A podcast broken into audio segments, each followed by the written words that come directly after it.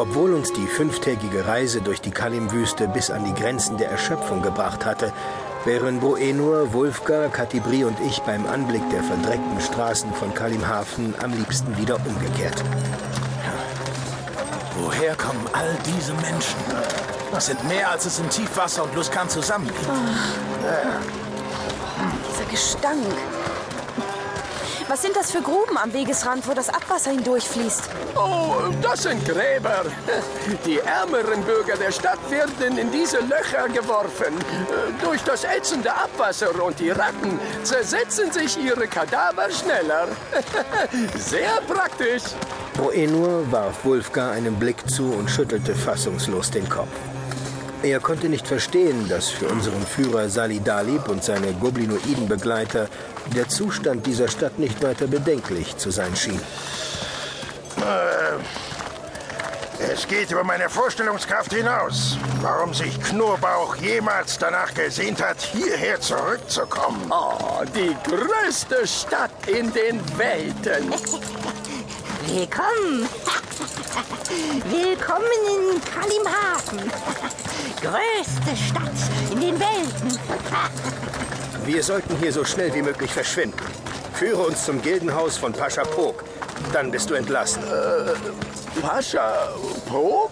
Pascha Pog? Wer ist das? Wer kennt ihn? Bestimmt kennt er ihn und fürchtet sich. Sali Dalib äh, kennt nicht. äh, Ich verschob die magische Maske, die mich aussehen ließ wie einen Lichtelfen, damit Sali Dalib mein Dunkelelfenantlitz sehen konnte und hielt ihm den Säbel an seinen Hals. Ich denke daran, dass mein Freund gefoltert wird, während wir uns hier die Zeit vertreiben. Zeig uns den Weg. Erst dann wirst du entlassen. Verstanden? Pog? Ach ja, Pog! Sali Dalib kennt diesen Mann, ja, ja.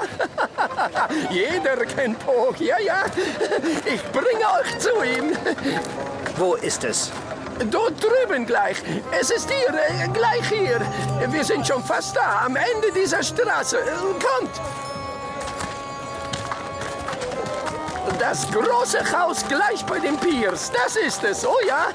Dort lebt Pog. Aber jetzt nimmt Sali Dalib seine Kamele und reitet nach Memnon. Viel wahrscheinlicher ist, dass Sali Dalib zu Po geht, um ihm unsere Ankunft zu verraten.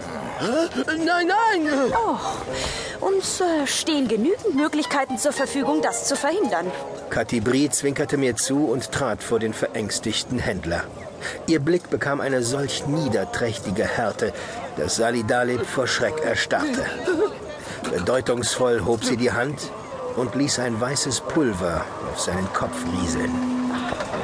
Nun werden sie sich deiner grausamen Kraft nicht entziehen können, Dristo Orden. Was macht ihr da? Halt still! Jetzt kommt dein Gehilfe dran. Aber was? Nein! Ruhe, hat sie gesagt. Könnt ihr nicht hören? Es ist vollbracht. Der Zauber wirkt. Spürst du die unsichtbare Verbindung zu ihnen, Dunkelelf? Bis in meine Klinge. Der Dunkelelf spürt jetzt immer genau, wo ihr seid. Er wird wissen, ob ihr in der Nähe bleibt oder ob ihr verschwindet. Falls ihr Pascha Pog einen Wink geben wollt, wird euch der Drow sofort zur Strecke bringen. Und er wird euch langsam töten. Verlasst euch drauf. Geht jetzt.